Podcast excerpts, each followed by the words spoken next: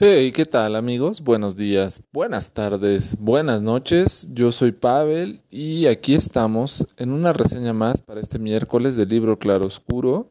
Eh, la semana pasada no pudimos estar por acá el miércoles, pero eh, sin duda el Club de los Chatulus nos dejó una buena historia de un autor japonés sumamente relevante, eh, Keigo Higashino y pues con una buena reseña que ya habíamos lanzado tres años antes, pero en libro claroscuro, no así en el Club de los Chatulus, la tomamos porque pues la verdad es que este autor es de los eh, mejores escritores de novela de suspenso japonés y valía mucho la pena volverlo a tener con nosotros.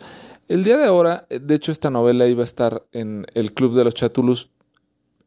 Ciertas situaciones eh, me hicieron analizarlo, pensarlo un poco más y creo que es eh, una gran, gran novela tanto para el Club de los Chatulus como para el libro Claroscuro por sí misma. Eh, es una novela que se llama La juguetería errante. y bueno, es de la serie Un misterio para Yerbas Fenn. Yerbas Fenn pues es un detective que usa mucho el autor Edmund Crispin, este autor inglés nacido eh, en, en, Ahí déjenme ver el nombre de su pueblo porque está un poquito difícil. Eh, en Buckingham, Buckinghamshire, en Inglaterra. Perdón por, por la, el trabalenguas.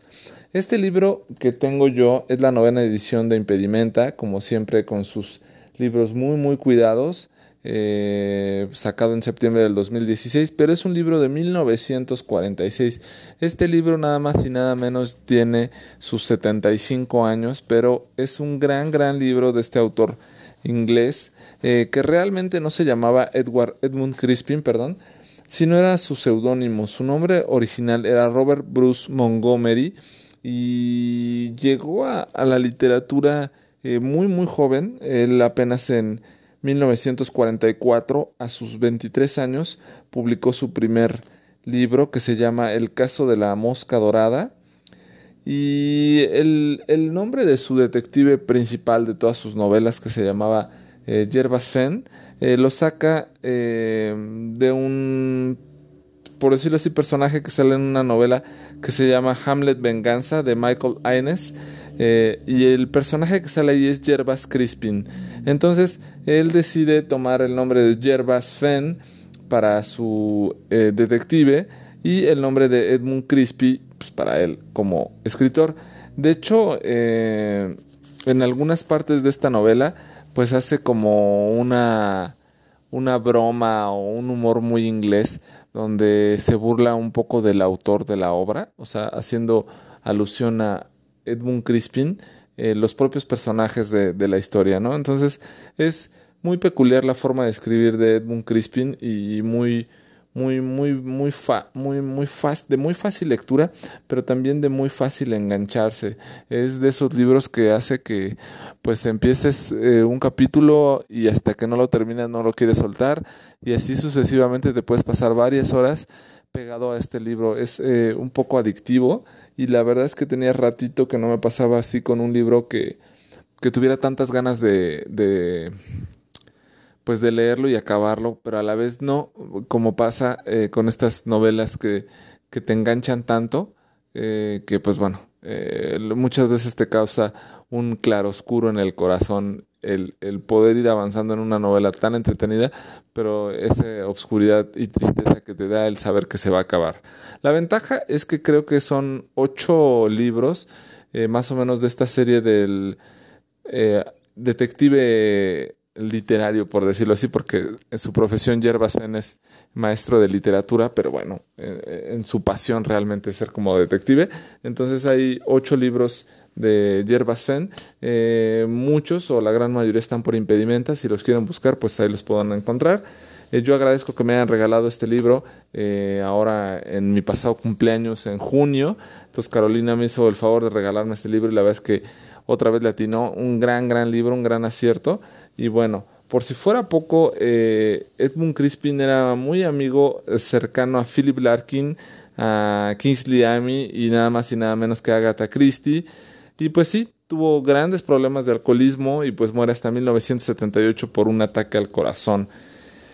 Entonces, eh, el editor de Impedimenta en algún momento de una entrevista, este Enrique Redel, y decía que iban a llevar estos libros de Edmund Crispin a su editorial porque pues es uno de los grandes o de los eh, tres mejores escritores de novela policíaca y detectivesca, eh, no solamente ingleses, sino a nivel mundial, y que quizá le pasó un poco como Edgar Allan Poe, no fue tan reconocido en su área en su momento, pero este, no murió como tal en, en la pobreza y en el abandono, pero sí eh, no tuvo ese reconocimiento y a la fecha.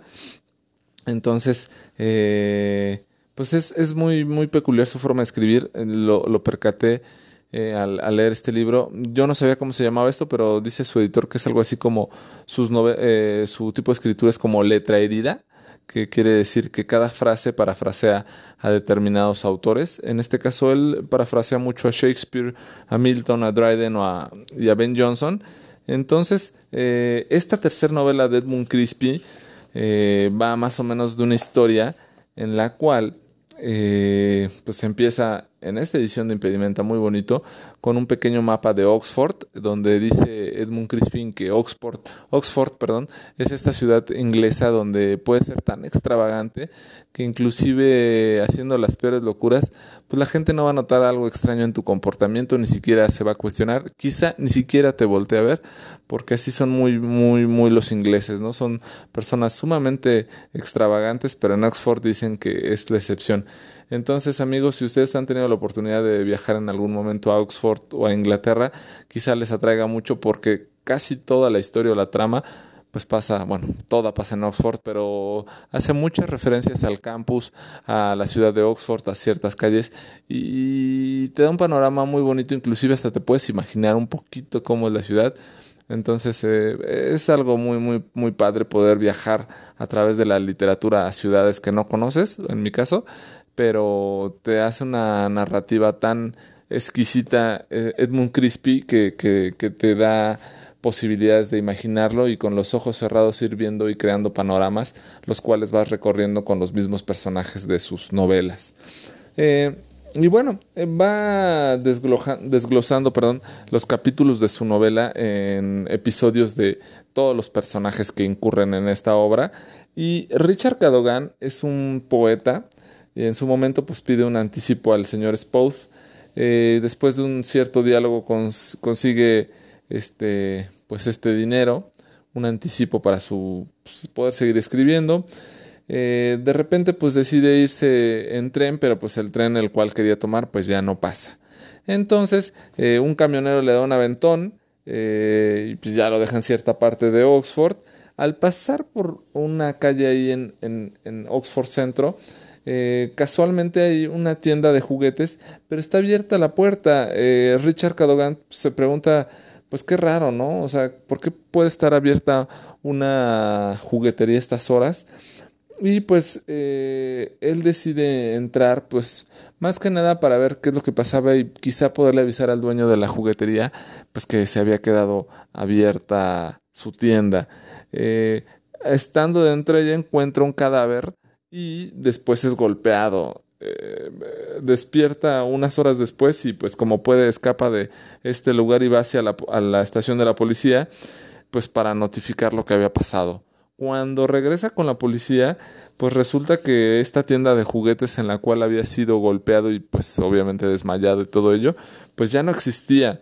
Eh, se queda muy sorprendido Cadogan o Richard Cadogan y bueno, queda como un tondo, como un lunático, pues bueno, ya va a la universidad a buscar a su amigo Jervas Fenn y le cuenta la historia un poquito con, con el detenimiento necesario y su amigo, pues bueno, le pone toda la atención. Eh, Jervas Fenn y Cadogan acuden al lugar de los hechos y pues resulta que ahora es una tienda de ultramarinos. Este, ingresan de contrabando después de hablar con el dependiente donde les dice que pues siempre ha sido una tienda de ultramarinos y pues no encuentran algo. Entonces eh, les empieza a crear mucha sospecha o mucha curiosidad de este tema. Visitan a la aparente dueña de la tienda de ultramarinos eh, y pues llegan a la conclusión que quizá una amiga de ella, eh, por comentarios, puede ser la mujer que haya sido asesinada en la juguetería. Y bueno, empiezan a buscar al abogado de esta mujer y saben que pues había una gran herencia a recibir. Pero al no ser reclamada, pues esta herencia sería la beneficencia. Se quedan sorprendidos por esta situación como una persona con tanto dinero eh, lo iba a dejar a una forma como muy suspicaz de dejarlo, que si ella moría iba a tener que dejar una publicación en el periódico y pues los beneficiarios tenían que estar atentos para cuando fuera el caso poder ir a reclamar algo digno de una novela policíaca, pues así es. Siguen con estas búsquedas Cadogan y Yerbas Fenn y aparentemente esta herencia iría a otra persona, ¿no? Que sin querer se delata como el heredero. Eh, después eh, empiezan a, perseguir a una chica pues bastante bella que igual por referencias llegan como a ella también. a esta chica también la van siguiendo otros dos hombres o aparentemente estos dos hombres siguen a Yerbas Fenn y a Cadogan que siguen a la chica. Y bueno, la chica en cuestión que estaban siguiendo es Sally, eh, la cual pues es capturada previamente por los dos hombres que seguían a Fenn y a Cadogan. Eh, y los cuales mataron a un perrito que ella tenía, un perrito, pues, este, por decirlo, dálmata, eh, lo que hace que, o consigue que Yerbas Fenn y Cadogan puedan encontrarla y rescatarla. Ella se encontraba en, un cottage que eh, ya después de investigar un poco eso de cottage, ah, usan muchas expresiones, mucha terminología quizá muy british eh, o muy inglesa, pero pues bueno, hay cosas como que aunque aparentemente están traducidas, pues son terminología que pues no es común para nosotros. Y el cottage quiere decir una típica casa de la campiña inglesa destinada a la vivienda de granjeros. Entonces, más o menos era donde estaba esta chica, pero bueno, pues si a nosotros nos dicen algo así de cottage, pues uno piensa en el queso Filadelfia o algo así. pero ya cuando investigamos un poquito más nos damos cuenta que es un tipo de vivienda que se manejaba mucho allá en Inglaterra. Entonces, eh, pues resultó que ya cuando rescatan a Sally, era vendedora de pañuelos en una boutique y ella en su momento atendió a una señora que se llamaba Snape, una viejecita, la cual era un poco quisquillosa y no quiso nada de su tienda, pero al conocerla junto a su perrito Dani, el que fue matado, eh, pues le dijo que le daría algo al ver su buen corazón y forma de atenderla. Entonces al día siguiente regresó a la tienda, le dio un sobrecito con ciertas indicaciones muy peculiares y pasado el tiempo, eh, pues también la chica estaba al pendiente del periódico de las publicaciones por lo que le había dicho a la señora Snate. Eh, vio una publicación en el periódico y llevó el sobre pues que le había dado la señora con el señor Rossetier, que era el abogado de la señora Snate, quien le dijo que tenía una herencia por 100 mil libras, contrario a lo que le había platicado a Yerbas Fenia Cadogan anteriormente en la novela, pero posteriormente en el tiempo, eh, pues que según era para la beneficencia y no es cierto, ¿no? Entonces, eh, el abogado Rossetier le pide a la chica Sally que fuera a recoger a otra beneficiaria de la herencia de la señora Snate, Emilia Tardy, eh, que fue finalmente la mujer asesinada que en su momento eh, encontró Cadogan. No les voy a platicar más porque realmente es una novela sumamente impactante, sumamente enganchadora, sumamente pues sí, que, que, que, es como eh, cuando te dan un pequeño vasito de cerveza o de refresco y hace muchísimo calor que te quedas con ganas de más. Así es esta novela, porque va entramando y uniendo capítulo a capítulo eh, esta grandiosa historia de Edmund Crispy, apenas 300, 200 páginas, que podríamos decir que es una novela mediana, pero realmente se te va muy rápido, y es eh, los giros, los vuelcos de la historia eh, te hace ver que estos eh, beneficiarios de la herencia, que en realidad son cinco, eh, pueden ser quizá ellos mismos los asesinos de la señora Emilia Tardi. Eh, ya avanzada en la novela se alcanza a descubrir un poco más y a final de cuentas quizá eh, no se aclara del todo qué fue o por qué esta señora tenía tanto dinero y por qué lo heredó.